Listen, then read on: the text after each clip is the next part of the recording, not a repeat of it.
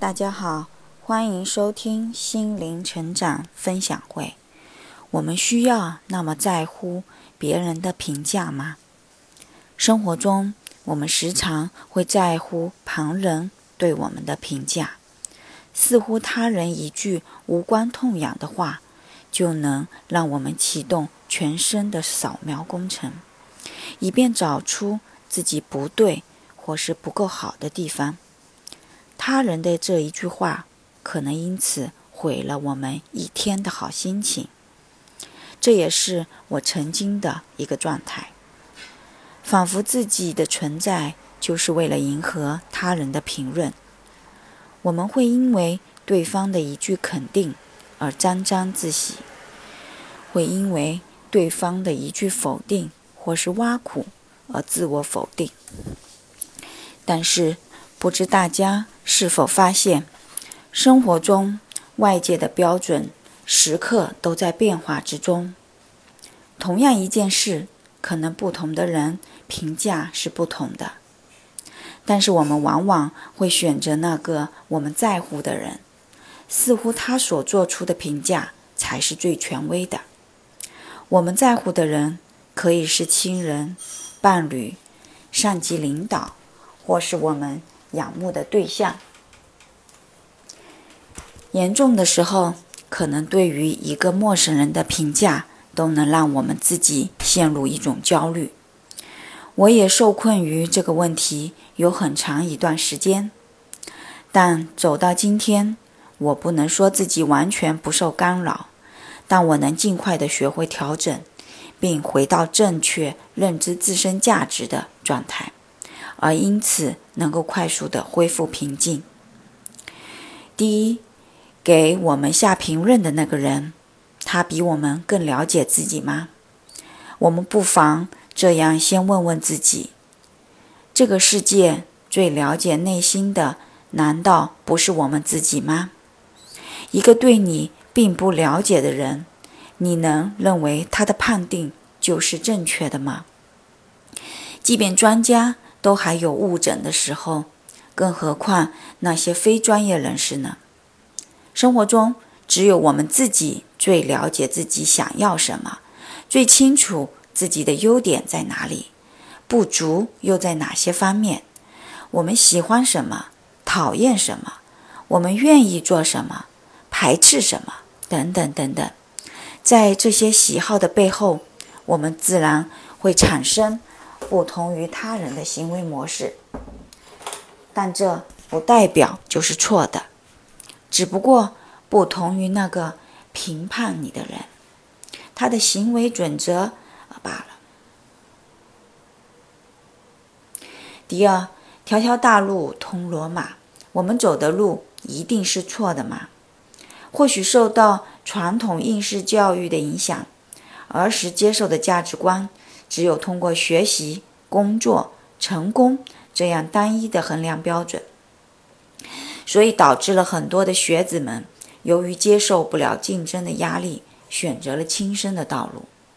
难道我们的生命唯有成功才是人生唯一的出路吗？这个命题是值得我们去深思的。而当我在陷入到人生的困境，甚至是绝境的时候，那一刻。我只想活着。当我们的念头里只有活命的时候，自然不会再顾虑那些所谓的成功标准，都滚到一边去吧。我再也不想那么辛苦了，我只想活下去。而转机也恰恰就在此刻产生了。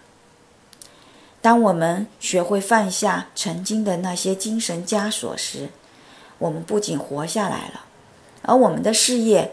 也并没有因此而失去什么。相反，我们越来越接近我们内在那个真实的自己，不再委屈自己，不再束缚内心，而是尝试着放下负担，轻松的活着。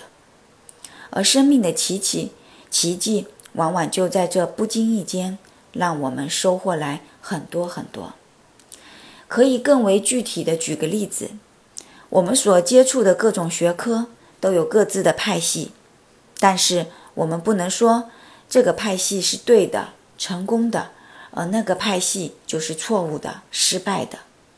各个派系都彼此独立的存在着，甚至都在不断的壮大中。比如西方的呃基督教、东方的佛教、西藏的藏传佛教，还有很多更多更多的分支，以及如今社会上盛行的身心灵、萨提亚等等心理学分支。为何这些派系都能得到大家的认同？因为生活中的方法有很多。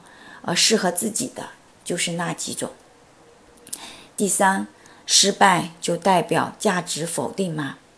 生活中我们似乎很难接受失败，很多时候我们认为失败就意味着抬不起头来。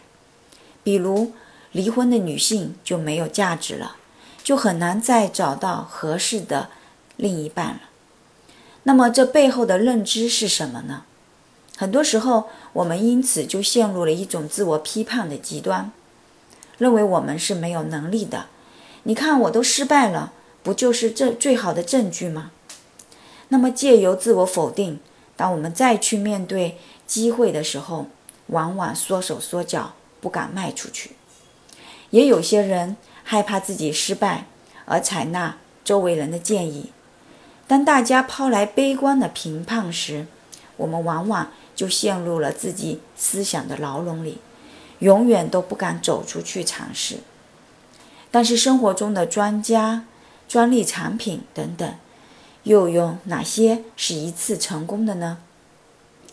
没有成百上千的试错经验，我们又怎么知道哪条路才是对的呢？即便近在眼前的孩子，也是借由无数次的跌倒，才学会了行走。而我们的人生，就是在这样跌倒站起的过程中，才了解了我们内在真实的潜力。再比如，我们不妨回顾我们自己的成长历程，每一个技能的背后，哪个不是在一次次的磨练和失败的体验中才得以学会的？当然，有的人说，如今的自己已经步入了中年，没有太多试错的机会了。那么真实情况真是如此吗？《人生不设限》这本书的作者，让我们看到了人的潜能竟然是可以如此无穷的。沈阳八十岁的王德顺，在他的晚年，成为了一名模特，也借此成就了他的人生辉煌。还有在人生中大起大落的朱时健，在他的晚年。八十五岁高龄的时候种植橘子，而成为了亿万富翁。这些就发生在我们当今这个年代的例子，鲜明地告诉我们：人生任何时候去努力、去成长都是来得及的。第四，剩下的就是勇敢地去实践起来。如果说我们能够真正的相信上述这些观点，并在我们的日常生活中去实践它，那么借由一次次成功的小小的体验，就会让我们更加坚定自己的价值观，并在这样的循环中一点点建立起对自己的肯定和自信。这就是学习成长的过程，也是我们人生中的一堂重要功课。